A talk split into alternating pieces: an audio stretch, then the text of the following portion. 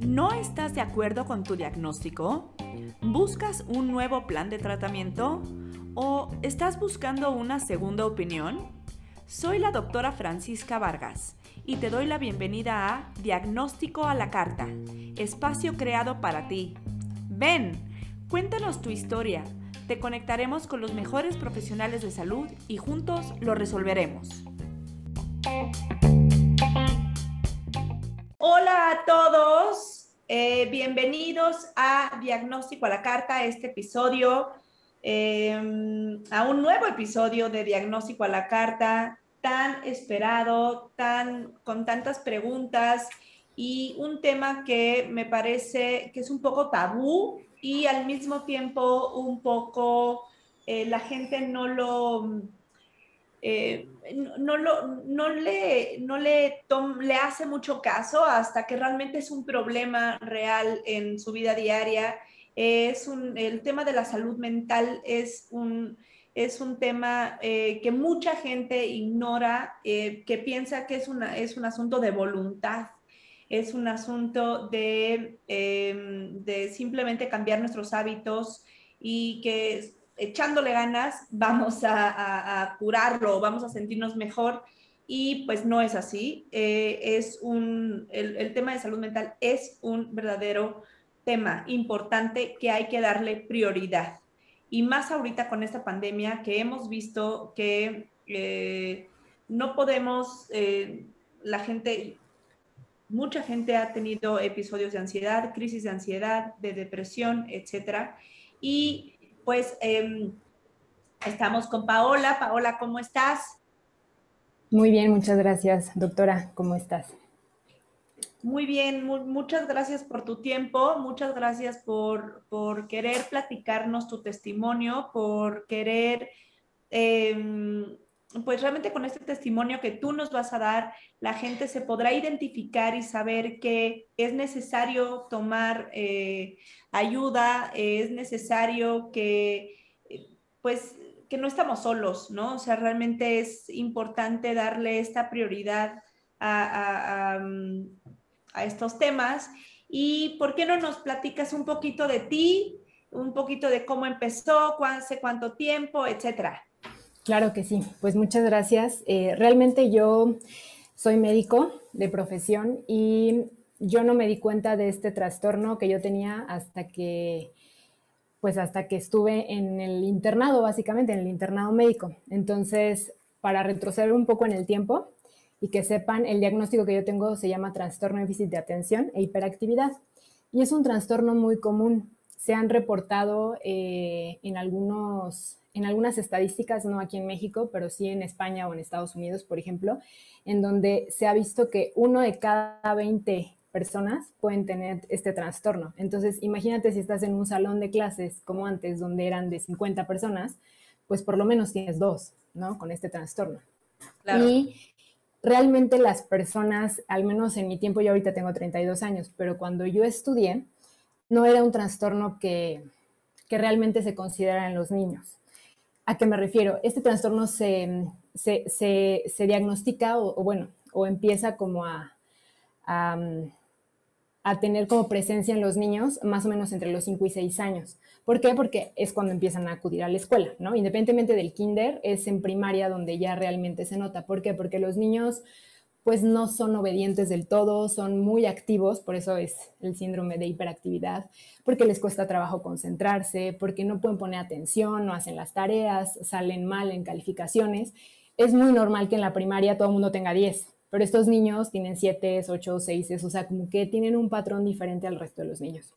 Entonces, en mis tiempos, pues no era un trastorno que se considerara, simplemente te clasificaban como un niño problema y te sentaban aparte del resto de los compañeros y tú no dabas al ancho, ¿no? Esa era como la historia de siempre.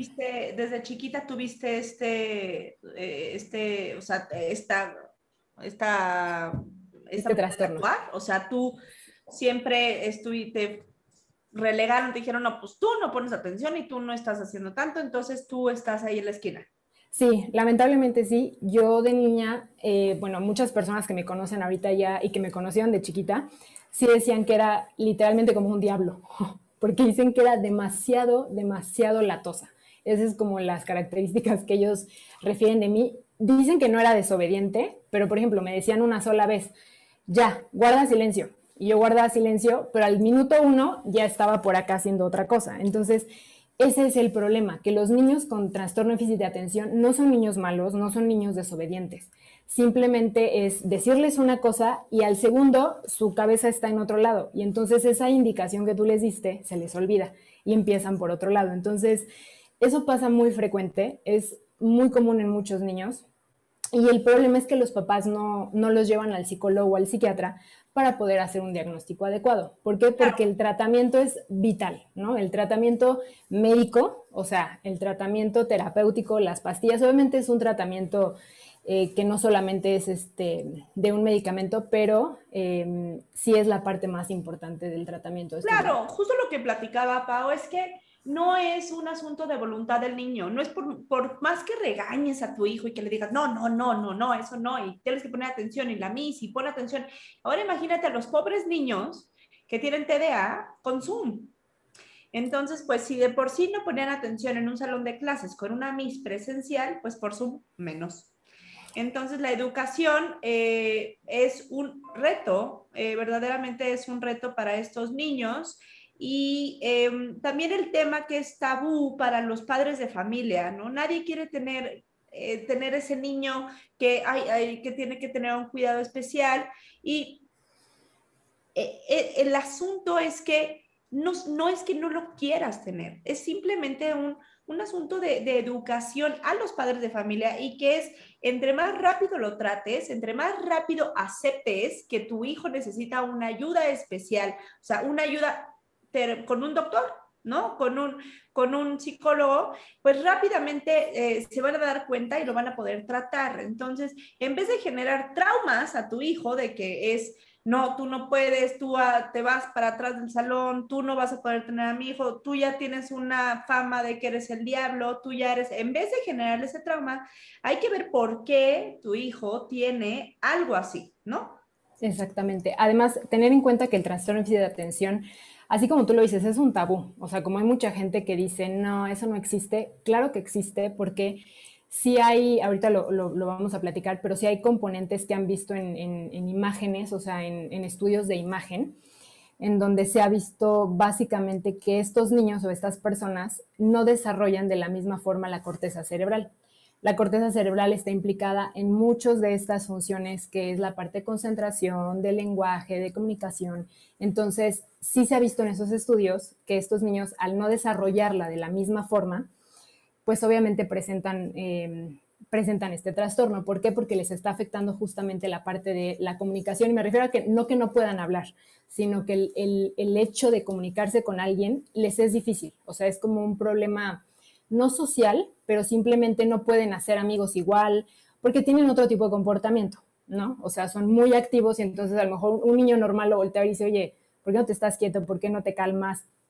Cuando otro niño que también es normal, que sean latosos, que estén jugando, lo puede ver como excesivo. Entonces ese es el problema que tienen y por eso a veces se dificulta la parte de claro, hacer amigos. O agresivo, ¿no? O sea, a los niños lo ven hasta agresivo, ¿no? Eh, Exacto. el niño que se está moviendo demasiado, ¿no? Se asustan y dicen, mm, qué raro, ¿por qué está así?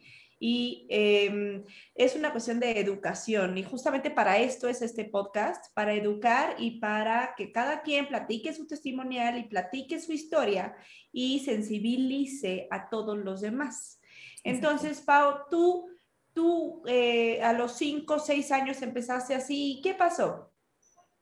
Pues mira, yo crecí así, yo mi mamá trataba evidentemente de ayudarme a que yo hiciera las tareas, fui una niña que te puedo decir que creo que hasta la preparatoria me dejaron de ayudar a hacer mis tareas, cosa que no es normal, ¿no? Normalmente en secundaria como que los niños ya se hacen responsables, o por ejemplo en mi caso, mis hermanos en segundo, tercero primaria ya hacían sus cosas solo, mi mamá nada más revisaba las tareas, o sea, hiciste todo, ah, muy bien, listo.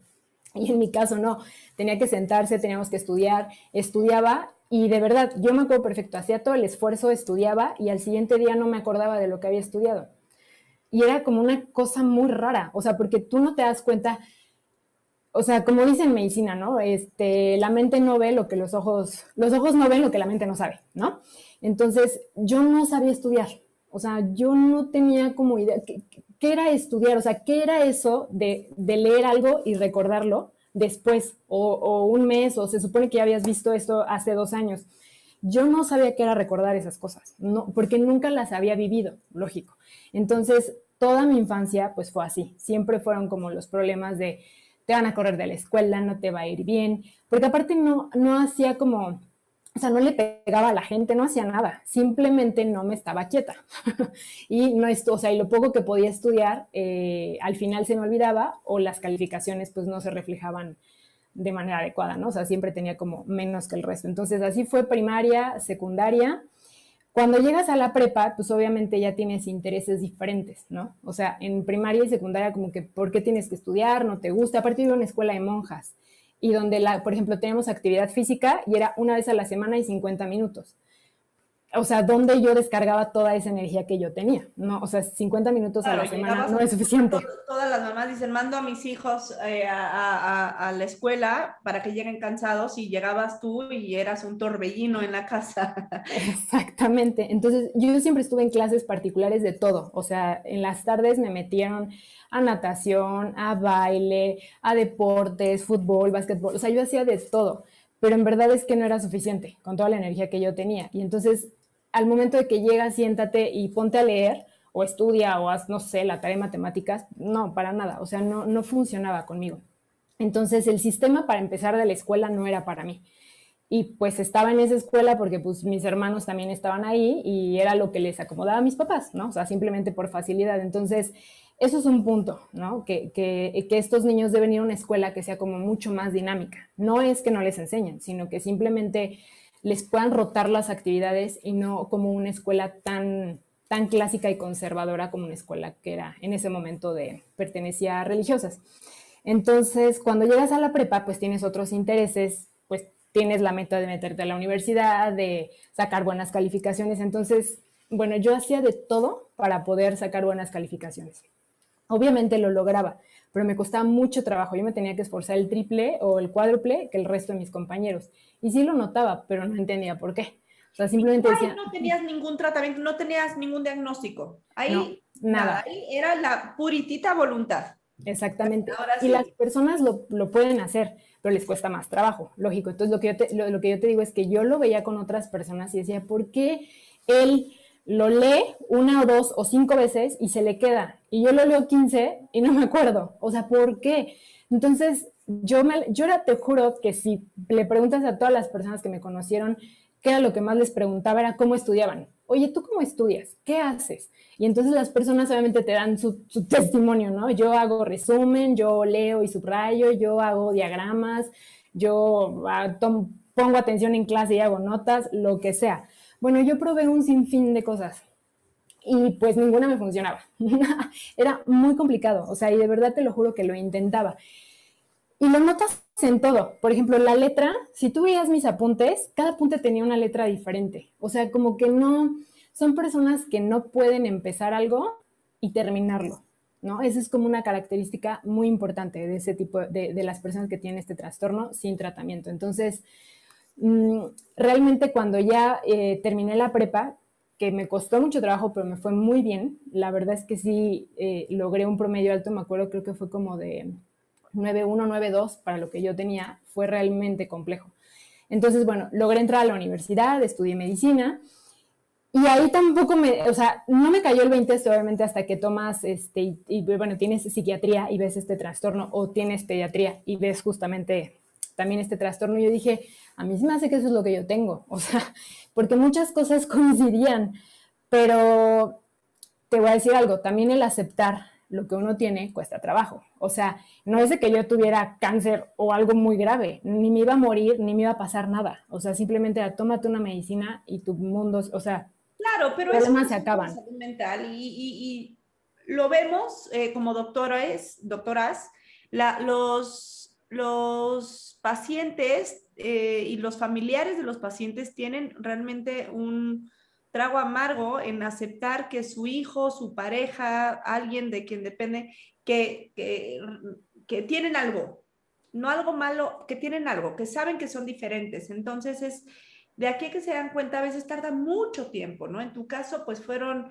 20 eh, años, ¿no? En, en, darse cuenta que, que no tuviste que sufrir tanto toda la vida, ¿no? Y que hasta que tú lo viste y dijiste, ah, ok, digo, ahorita tú lo platicas de manera fácil, pero me imagino todo el, el, el lo difícil que debe haber sido eh, estar continuamente, ver y compararte con todos los demás eh, desde chiquita y ver que a ti se te complicaba más y no es un asunto de, de cognoscitivo, ¿no? Porque, hombre, la parte de, o sea, la inteligencia no tiene nada que ver con la concentración no, y con la, con la... Con estarte quieto. Estarte quieto. Un minuto. Entonces, es un tema tabú y, la verdad es que es indispensable que empecemos a romper con estas con estos temas tabús que no entiendo por qué. Una barrera. ¿no? O sea, es una barrera para el diagnóstico rápido de los niños y rápidamente se podrían, se pueden tratar estos niños y pueden mejorarles su calidad de vida. Exactamente. Sí, entonces te decía, fue, eh, tuve eh, las dos materias donde dije, yo creo que lo que yo tengo es esto, pero dije igual y no, o sea, porque además a mí ya se me había quitado lo hiperactiva. O sea, yo, yo ya no soy nada. Yo creo como en la adolescencia fue cuando se me quitó lo de así, estar corriendo, brincando, jugando todo el tiempo. Eh, no sé cómo se me quitó, se me quitó mágicamente, simplemente yo dejé de tener tanta energía por ahí. Y, em, y, ya nada más era como la parte, pero obviamente eso es porque creces, o sea, es muy difícil que un adulto tenga hiperactividad, pero sí lo notas en muchos adultos que están con la pierna, ya sabes, moviéndola todo el tiempo o que no sé, o sea, como que tienen patrones así de, estar moviendo o, recargándose o la pluma o haciendo ese tipo de cosas, lo notas. Yo por suerte nunca pasé por eso, eso a mí no me pasó. Entonces, este, pues nada más fue ya la parte de la concentración. Entonces, cuando llegué al internado médico, fue complicado porque ahí es donde, donde realmente uno como médico explota todo lo que aprendió, ¿no? O se supone lo que aprendió, lo que estudió durante la carrera. Entonces ahí me empecé a topar con un montón de problemas, porque pues obviamente te empiezan a dejar leer algunos, o sea, los residentes, ¿no? Un artículo de un día para otro, o sea, cosas así que ya son de que lo tienes que sacar en un segundo, ¿no? Y apurarte y estudiarlo y es mucho todo el tiempo de estar como repasando. Entonces fue ahí donde me empecé a topar con muchos problemas y en eso fue cuando decidí ir con un psiquiatra, porque este, pues yo ya sentía como mucha presión, ¿no? De que no iba a la par del resto de mis compañeros. Entonces, cuando acudí con el psiquiatra, fíjate que fue chistoso porque al hacerme el interrogatorio, eh, se confundió el diagnóstico y me diagnosticó depresión. Y yo, hmm, pues dije, igual y sí, ¿no? Igual lo que tengo es depresión y yo ya no quiero estar estudiando porque sentía como esa sensación de quererme salir del internado, de ya no estar ahí. Claro, de frustración, más que de depresión, tenías mucha frustración, ¿no? Sí, porque dices, no sirvo para esto una frustración crónica, porque desde chiquitita te estabas comparando con todo el mundo y veías y sentías más bien que no estabas a la par. Exacto, sí, eso me acompañó siempre, el fantasma del resto de la gente, de cómo funcionaban ellos y cómo funcionaba yo. Entonces me mandó un tratamiento y yo te puedo decir que el tratamiento me cayó muy mal porque obviamente lo que yo tenía no era depresión. Haz de cuenta que el, como el único efecto que yo tenía era como estar totalmente cansada, pero cuando quería dormir normal en, mis horarios, yo no podía dormir. O sea, conciliar el sueño yo no podía, pero en todo el día me la pasaba como cansado. O sea, de verdad era un cansancio extremo. Estuve así como dos o tres semanas y volví a ir con, con él y le expliqué lo que estaba pasando, porque también digo, uno sabe que tiene que darle chance al tratamiento, ¿no? Que funcione. Entonces, cuando, cuando regresé con él, me dijo, a ver, vamos a hacer un análisis nuevamente. Yo, ok. Entonces, me volvió a hacer como unos test, otros cuestionarios, o sea, otras cosas. Y fue cuando me dijo, lo que tú tienes es trastorno de déficit de atención. Entonces, pues obviamente ahí como que ya lo sospechas, lo quieres aceptar, no lo puedes aceptar. Yo sí me sentí muy mal al principio porque dije, ay, es que porque yo soy diferente. O sea, como que lo tomé mal, simplemente, o sea, me dolió, así de simple, me dolió que me lo dijeran y que ya. Claro, pues claro que te va a doler. Cualquier cosa diferente, pues eh, el, ser humano está hecho para ser sociable por naturaleza.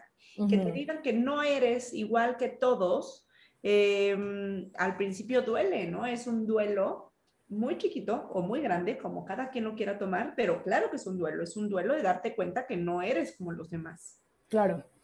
Entonces, pues ahí me dijo, te voy a mandar un tratamiento. Entonces me dijo, tú, la, es que mira, te voy a explicar, las personas que tienen trastorno de déficit de atención tienen muchos riesgos de caer en adicciones, en como en conductas o eh, tener otro tipo de trastornos, trastornos psiquiátricos como depresión, ansiedad, o sea, son muy lábiles, ¿no? A tener otro tipo de problemas. Yo, por suerte, jamás tuve nada. O sea, hasta la fecha te puedo decir que si yo hoy me tomo una cerveza, adiós, yo ya estoy mareada y no me des otra porque seguro te vomito. O sea, eso influye mucho, digo, soy una persona muy delgada, pero también influye en que nunca, nunca, nunca, nunca he sido adicta a nada. Nunca he probado nada, nunca he hecho nada porque no me llama la atención, simplemente. Y también yo conozco mi cuerpo y sé lo que tengo y pues no, no haría nada por, por caer en eso si es que es más fácil en mi caso, caer en eso, así de simple. Entonces, lo único que yo consumo es alcohol y es muy esporádico, o sea, con una tengo para todo el día, o sea, y con una para el fin de semana, simplemente, ¿no?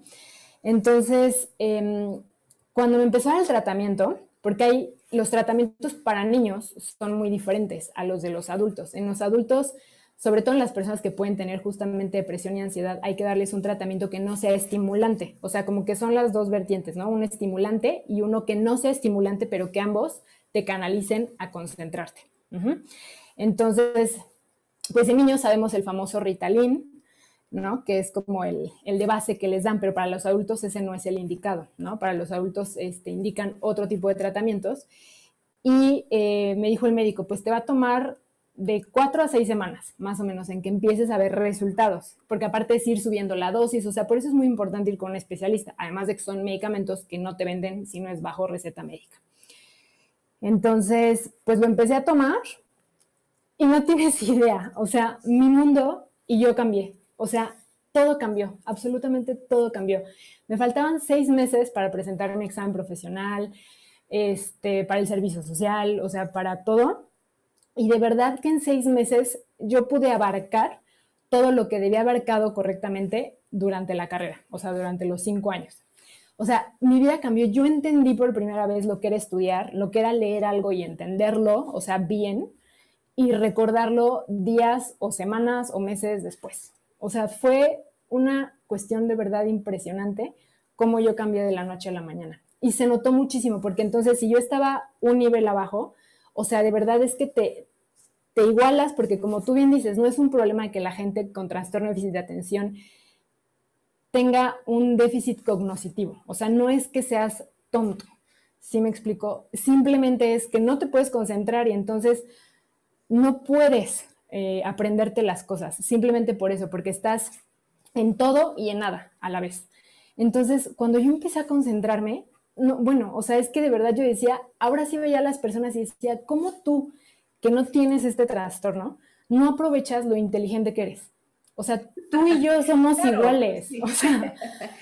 Claro, claro, e, es, es, digo, la verdad es que escucharte conozco a tantos, a tantos padres de familia y, tantos niños que, eh, que, que pueden tener este trastorno y que los padres de familia piensan que si le echa muchísimas ganas el niño va a salir adelante. Y, y no, y te conozco, ¿no? Eh, te conozco y veo que eres una persona inteligente, comprometida, eh, súper eh, como muy abocada a lo, que, a lo que es, ¿no? Y finalizas todo, ¿no? Y, em, y esto que, esto que me dices de, o sea, que te cambió la vida el tratamiento, ¿no? De, es literalmente un parteaguas de antes y después, ¿no? O sea, cómo te sentiste en el momento eso lo pueden sentir todas las personas que están escuchando. Em, si, si, tú te sientes con, con, ahorita le voy a decir a Pau que nos diga exactamente cuáles eran los síntomas que tenía el trastorno de déficit de atención.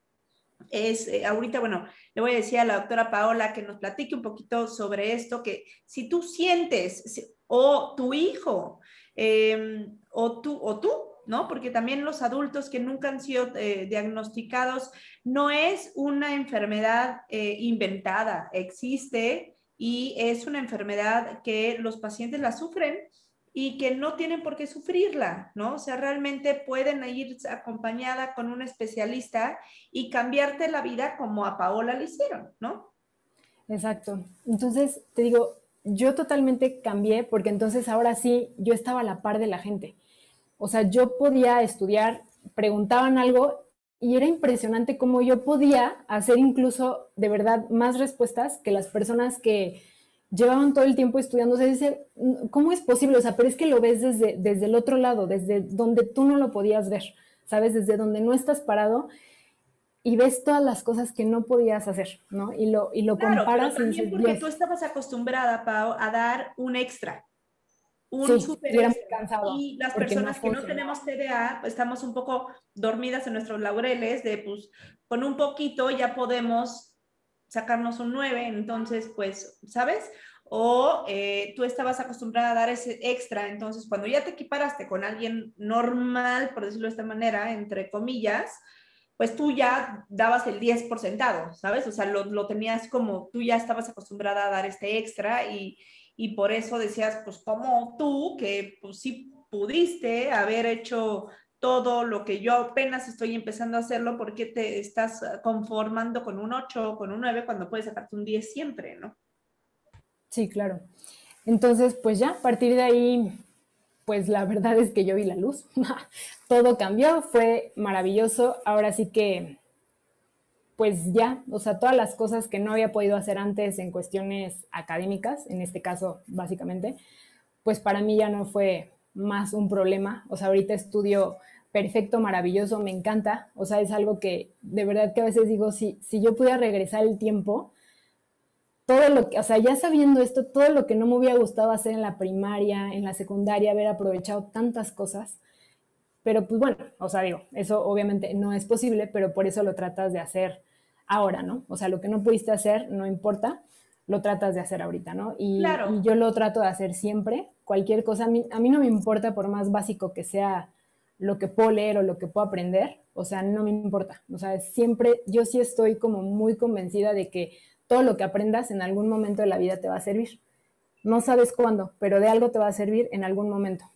Entonces, yo no le pongo peros a nada. Pau, y, eso es en cuestión académico. Eh, en cuestión social, em, ¿cómo cambió tu vida socialmente? O sea, eh, antes que, como bien dices, antes eras la relegada del salón, eh, te sentías como pues la diferente. Ah, ¿Eso cómo cambió? Sí, socialmente igual en la, en, la primaria, secundaria y prepa sí me costaba mucho trabajo hacer amigos o amigas, pero ya cuando entré a la carrera fue algo que se me facilitó mucho más. Eh, yo, yo te lo juro que sí me esforzaba mucho por, por ver qué hacía que no estaba bien o que no le gustaba a la gente, o sea, como que analizaba mucho eso, o sea, porque de verdad me tomaba el tiempo de ver cómo podía arreglarlo. Entonces, yo creo que tanto análisis me funcionó en ese sentido porque en la carrera lo pude aplicar y de verdad que ahí, ahí sí no tuve ningún problema. Fue más bien toda la parte, y, eso que todavía en la carrera al principio pues obviamente no tenía, no tomaba ningún tratamiento, pero sí era mucho más mm, introvertida. O sea, era como introvertida en ese sentido. Me costaba trabajo como acercarme y lo que ahorita puedo hacer de acercarme yo, la, o sea, no conozco a nadie, yo puedo ir a una fiesta sola y yo salgo con amigos, ahorita. Pero en esa época no podía, porque era muy introvertida, pero sí podía socializar con la gente. Entonces me fue bien, pero te digo, primaria, secundaria, prepa, no, me costaba mucho trabajo porque como que no, sé, o sea, no sabría decirte en ese sí, en ese sentido, qué es lo que yo realmente qué percibían esas personas de mí que no podía como encajar. Cambió cuando entré a la universidad y ahí sí lo pude hacer, pero sí, sí era muy cuidadosa, digamos, no, no era falsedad, simplemente era muy cuidadosa en, no decir algo que no, o sea, trataba como de esforzarme mucho para que esas personas no se alejaran. Ajá, o sea, política.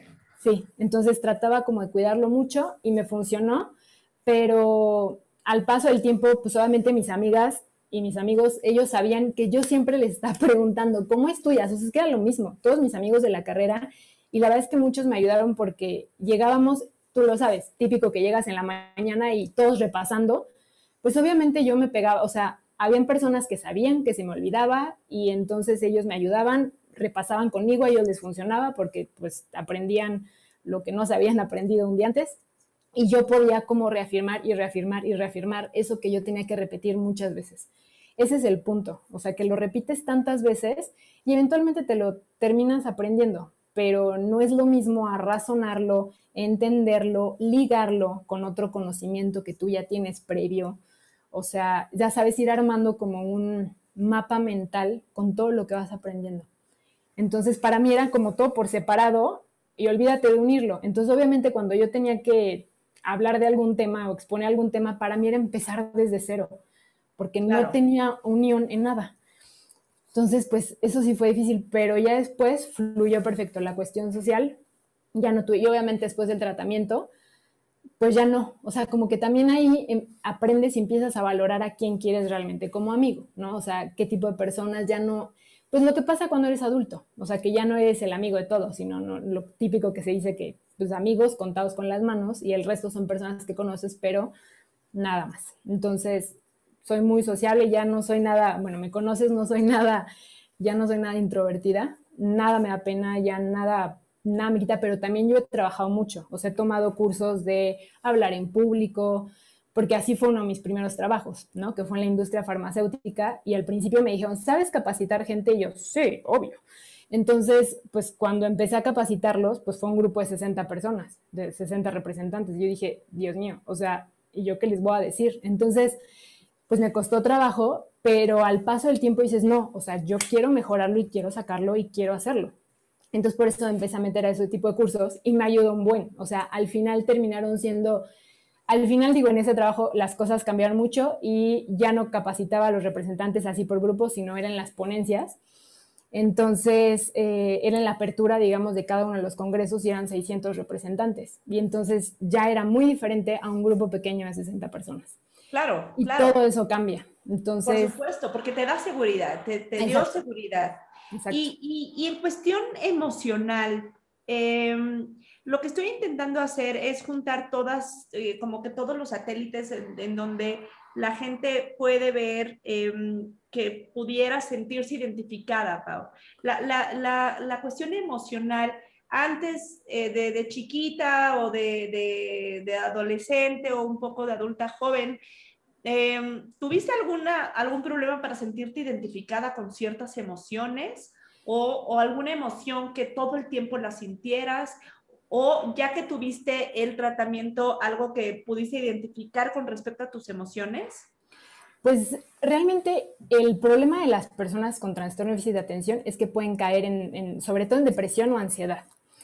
Eh, son, son personas que se caracterizan por ser muy impulsivas. Entonces, de esas tres, lo que te puedo decir que yo sí tenía, nunca tuve depresión ni ansiedad, pero sí la impulsividad.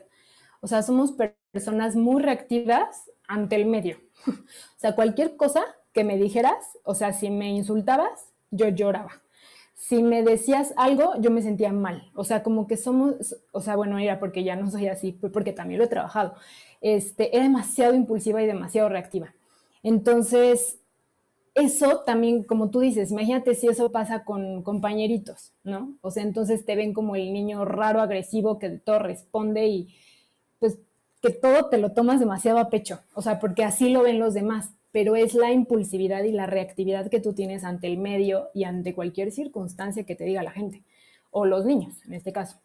Y pues los niños sabemos que son crueles porque te dicen la verdad, o sea, son no es que sean así, sino la verdad duele y a quien le pese, pero es la verdad, así son los niños y uno se lo toma mal. Entonces un niño diciéndoles a otro niño que de todo reacciona, pues imagínate. Entonces esa era como una característica que yo sí tenía y pues tienes que ir trabajando toda la parte de inteligencia emocional. Es, es muy importante.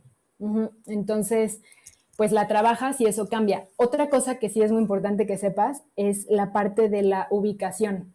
Eso fue algo que a mí me dijo el, psiquiatra, que eso era algo que yo jamás iba a poder arreglar. ¿En qué sentido? En que, o sea, si tú ahorita a mí me pones en, en la calle, o sea, por ejemplo, en insurgentes, no, bueno, o sea, yo no sabría decirte para dónde es el norte, para dónde es el sur, o sea, me pierdo muy fácil en ese sentido y es algo que por más que he trabajado el tratar de ubicarme, de encontrarme, o sea, tiene que ser un lugar muy familiar para mí, porque si no simplemente me pierdo. o sea, y eso es algo que nunca he podido resolver, no, jamás en la vida. Y el psiquiatra sí me dijo que eso me iba a costar mucho trabajo eh, poder como orientarme, literalmente así. espacial, ¿no? Espacial y orientación. Me pierdo mucho. y eso sí lo veo mucha gente que una vez que fue a algún lado, ya después te pueden decir, ay, sí, yo me acuerdo que vi tal, lo pasamos por tal, dimos vuelta a la derecha, este, hubo una glorieta y yo así de, ah, no me acuerdo. O sea, y no me acuerdo, de verdad te lo juro que no me acuerdo y me pones ahí y me pierdo. O sea, el día que yo quedo sin, sin señal de celular, se me apaga o algo y estoy en una zona que no conozco, adiós. O sea, ya no hay forma, de verdad, y eso es muy característico. Pues, Pau, muchas gracias por, contarnos tu historia. Eh, realmente lo que eh, quiero, todas las personas que nos están escuchando, me, gustaría que si se sienten identificadas con, con, cualquier cosa que estamos platicando aquí, significa que nosotros podemos orientarlos, nosotros podemos ayudarlos, nosotros podemos guiarlos y con su mejor especialista, ¿no? En este caso es eh, alguien de salud mental o em, eh, hay algunos neurólogos que también ven ese trastorno de déficit de atención. Y em, por último, Pau, ¿cuáles dirías tú que son los, la sintomatología? O sea, para que específica del trastorno de déficit de atención, de, para que las personas, si es que los, lo tienen, o sus hijos lo tienen, lo pudieran identificar puntualmente? Ok, pues mira, en niños y adolescentes es que, em, por ejemplo, cosas básicas, ¿no? Que no pueden concentrarse en la escuela, que tienen malas calificaciones y que pueden estudiar y aún así salen mal, o que a lo mejor no están estudiando y por consiguiente salen mal, que son personas que si, por ejemplo, les das un libro y empiezan a leerlo, no lo terminan. O sea, garantía que no terminan un libro. O sea, o son personas, por ejemplo, que, tienen muchas actividades a la vez y ninguna concluyen. O sea, si van a hacer hoy un proyecto de una maqueta, por decirte algo, de verdad cuesta mucho trabajo que concluyan un proyecto, aunque sea chiquitito y aunque sea para niños. Entonces, cualquiera de estas cosas, y obviamente incluir la parte de la hiperactividad, ¿no? Que les dices, estate quieto, y es lo que te digo, no son niños groseros ni que lo hagan por rebeldía sino les dices estate quieto y les vas a decir, por eso les dices 100 veces estate quieto, porque se les olvida y se ponen a hacer otra cosa y les vuelves a decir en ese momento que te estés quieto y se ponen quietos. Un niño, ahí la diferencia con un niño que si es grosero o que lo hace por rebeldía, no te va a hacer caso. O sea, le vas a decir a la tercera vez que se esté quieto y no te va a hacer caso, te va a ignorar. Y este niño le vas a decir 400 veces que lo haga y las 400 veces lo va a intentar. Y no es que no quiera hacerlo, sino que no puede. Entonces, eso es como principal en los niños eh, pequeños. En los adolescentes, el problema está en que eh, se puede combinar esto o que empiecen con problemas de abuso, ¿no? O sea, de, adicción, de drogas, de, ese tipo de cuestiones, o que empiezan con cigarro, aunque sea como la más básica, digamos, o sea, porque no es lo mismo un cigarro que, este, que mota, ¿no? Pero eh, básicamente es cualquier tipo de adicción que empiecen a tener o que ya empiecen a tener como signos de depresión o de ansiedad, que sean muy ansiosos, muy impulsivos. Y en los adultos es este, ya no es tanto la hiperactividad, sino que más bien es cómo, cómo es su día a día en la parte laboral y profesional, ¿no? O sea, que les cuesta igual lo mismo mucho trabajo concentrarse, que si tienen que hacer un proyecto grande, igual no lo pueden concluir, les cuesta mucho trabajo, o como que se hacen muchas bolas y se confunden mucho en cómo poder hacer algo tan simple, ¿no? O sea, o cómo ellos mismos pueden planificar ciertas cosas. Entonces, pues esas son, digamos, las características generales, porque hay muchos adultos que crecen, o sea, que son adultos y que tienen ese trastorno y que no, que no son diagnosticados. que nunca se los diagnostican y que viven con, un, con, esto porque piensan que así son. Exacto. entonces eh, viven para siempre así y es simplemente ignorancia y tabú. Entonces, es una mezcla bastante, eh, pues, fea y que se puede solucionar. Entonces, si tú oíste este podcast y te sientes identificada, por favor, no dudes en mandarnos un, eh, un mail a eh, contacto arroba Connecting con doble N de niño. Y eh, nosotros estamos aquí para apoyarte, para comunicarte y presentarte a tu mejor especialista, dependiendo tus necesidades y también para orientarte y guiarte. Eh, Pau, muchísimas gracias por tu tiempo, muchas gracias por este, de verdad que aleccionador tiempo. Em, muchas gracias. Porque, pues este tema es, eh, pareciera que es un tema eh, fácil, ¿no? ¿Cuántas veces hemos escuchado a, a los pacientitos con TDA eh, que, o a los papás que pues, eh, no saben, que saben que sus hijos son, que sus hijos son muy traviesos y, eh, y entonces hasta ahí lo dejan, ¿no? Y nada más se la pasan castigando a los papás continuamente, bueno, más bien, los papás se pasan castigando a los niños todo el tiempo y los niños solamente la sufren, ¿no? Entonces, em, por favor, si, si piensas que tu hijo también lo pudiera tener, pudiéramos platicar con este, la, platica con tu pediatra, nosotros se lo podemos eh, analizar también y recuerda que no estás solo, recuerda que no es normal sentirte mal, no es normal, eh, em, como bien lo dice Pau, estar comparándote con las demás personas y ver que tú, tú podrías dar más, que tú podrías dar ese extra o que tú vives dando ese extra y ves que los demás eh, no. Entonces, vamos a, ayudarte, vamos a canalizarte con tu mejor especialista y eh, muchas gracias, Pau. Muchas gracias a todos por escuchar este podcast. Y estamos para ayudar. la invitación. Nos vemos. Gracias. Bye bye. Bye bye.